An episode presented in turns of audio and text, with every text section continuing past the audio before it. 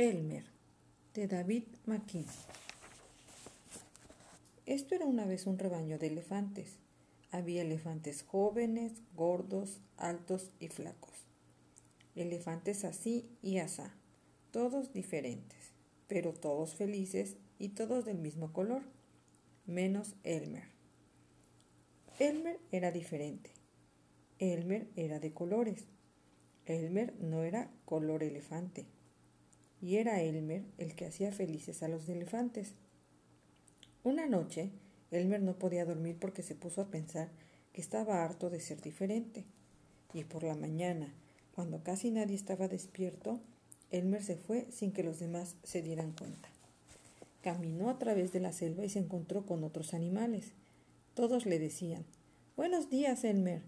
Y Elmer contestaba a cada uno, Buenos días. Después de una larga caminata encontró lo que buscaba, un árbol bastante alto, un árbol lleno de frutos color elefante. Elmer agarró el tronco con la trompa y sacudió y sacudió el árbol hasta que todos los frutos cayeron.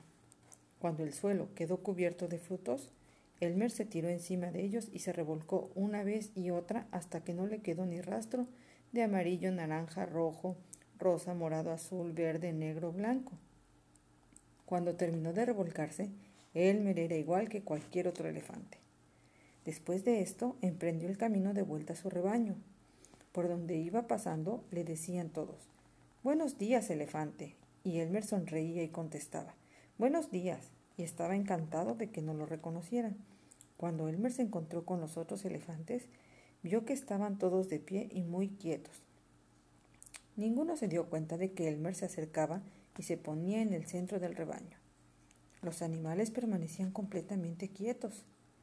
Elmer no los había visto nunca tan serios. Cuando más miraba a aquellos elefantes tan serios, tan silenciosos, tan quietos y tan aburridos, más ganas le entraban de reír.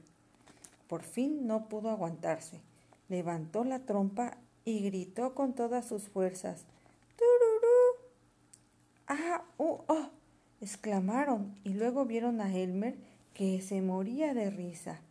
Elmer, dijeron, es Elmer. Y todos empezaron a reírse como nunca antes. Y mientras estaban riendo, empezó a llover. Ay, Elmer, tus bromas han sido siempre divertidas, pero esta fue la más divertida de todas, dijo un viejo elefante ahogándose de risa. Y otro propuso, Vamos a celebrar una fiesta en honor de Elmer.